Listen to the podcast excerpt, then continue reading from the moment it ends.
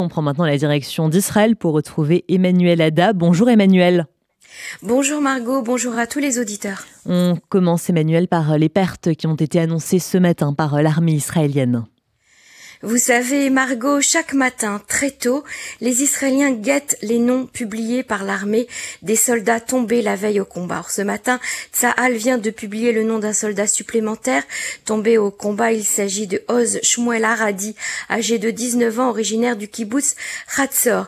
Hier, huit soldats, dont un officier lieutenant-colonel, ont été gravement blessés par l'explosion d'une bombe dans le sud de la bande de Gaza. Et Jack Sullivan, le conseiller des États-Unis à la sécurité nationale, était en visite hier en Israël, Emmanuel. Oui, le Premier ministre Netanyahou l'a rencontré. Sullivan a demandé à Israël de réduire l'intensité des combats, mais sans les arrêter. Benjamin Netanyahou lui a répondu qu'Israël était déterminé à aller au bout de ses objectifs, à savoir le retour de nos otages, qui est un objectif principal. Galante, le ministre de la Défense, a lui affirmé que les combats dureront encore plusieurs mois. Et de son côté, l'armée euh, déclare pouvoir atteindre maintenant les terroristes dans les tunnels, Emmanuel. Il n'y a plus d'endroit où les terroristes sont intouchables, a déclaré le porte-parole de Tzal hier soir lors de son point presse, ce qui pourrait être un tournant important dans la guerre, a-t-il dit. Ils ne sont plus en sécurité sous la terre, les tunnels ne sont plus des boucliers pour les terroristes, a-t-il ajouté. L'armée a dévoilé des images d'élimination de terroristes à l'intérieur même des tunnels souterrains de la bande de Gaza. Par ailleurs, un nouveau sondage publié hier par un sondeur palestinien met en avant le soutien massif au Hamas et au massacre barbare du 7 octobre au sein de la population arabe palestinienne des territoires de Cisjordanie. 72% d'entre eux pensent que les massacres du 7 octobre sont justifiés et dignes de louange. 90% ont reconnu n'avoir vu aucune image des tortures, viols et autres exactions réalisées par le Hamas ce jour-là contre des Israéliens.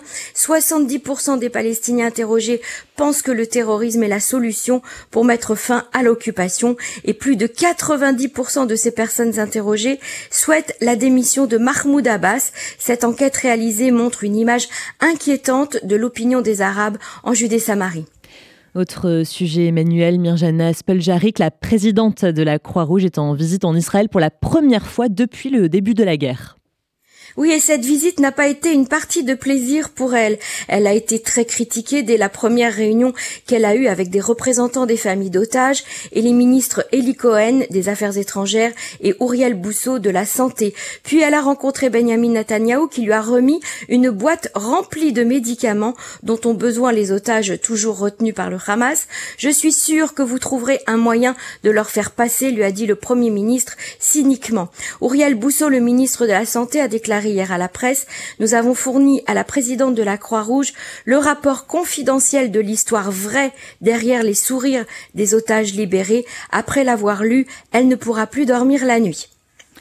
Par ailleurs, on a appris qu'Israël euh, mettait la tête de chef du Hamas à prix, Emmanuel des tracts distribués à Khan Younes proposent des récompenses pour tous ceux qui aideraient à trouver les chefs du Hamas. On peut lire sur ces tracts Habitants de Gaza, la fin du Hamas est proche. Pour votre avenir, voilà la récompense pour tous ceux qui donneront des informations.